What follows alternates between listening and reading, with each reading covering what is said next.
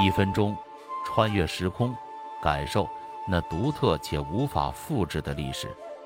欢迎订阅老宋观世界旗下老宋讲史。大家好，我是老宋。今天我们聊下丈夫死后还能怀孕，这个皇后怀的是谁的孩子？电视剧《芈月传》中，已经当上了秦国太后的芈月，因与义渠君厮混，怀上了孩子。然而已是太后的芈月，想要留住孩子，他认为秦国有这么多忠心耿履的臣子，他们会为嬴稷说话的，便在朝堂上宣布游戏，并且说因为是先王托梦，梦里与他相会，再孕子嗣。众臣子面面相觑，都感觉此事荒唐至极。永大夫以周氏族古时传说来试图说服众臣子。大家都认为是传说不可信。后来用倭诱马当今唯一能和秦国抗衡的齐国姜子牙与田氏为例，说服大家。以司马错将军为首的众臣子听后，感觉此事已没有别的更好的办法，只好无奈默认太后怀孕事实，也默认孩子出生后姓嬴氏。虽然电视剧中有杜撰的成分。但历史上芈月的原型，秦始皇的高祖母宣太后和义渠君的一段情确实存在。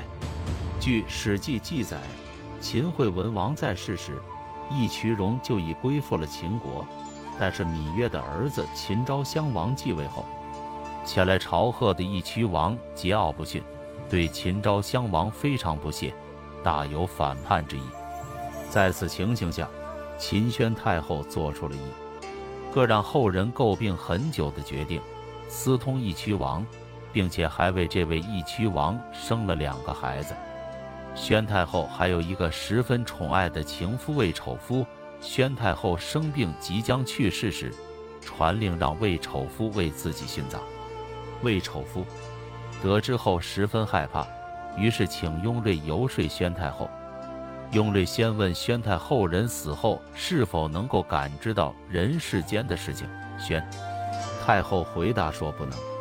雍瑞继而说：“既然人死后不会有什么知觉，那您又为何要将自己心爱的人置于死地？如果死人真的有知觉，那么先王早就因出轨之事对太后您恨之入骨，太后您弥补过失都来不及，又怎？”怎么能和魏丑夫有私情呢？宣太后认为雍瑞所说有理，于是撤销了魏丑夫为自己殉葬的指令。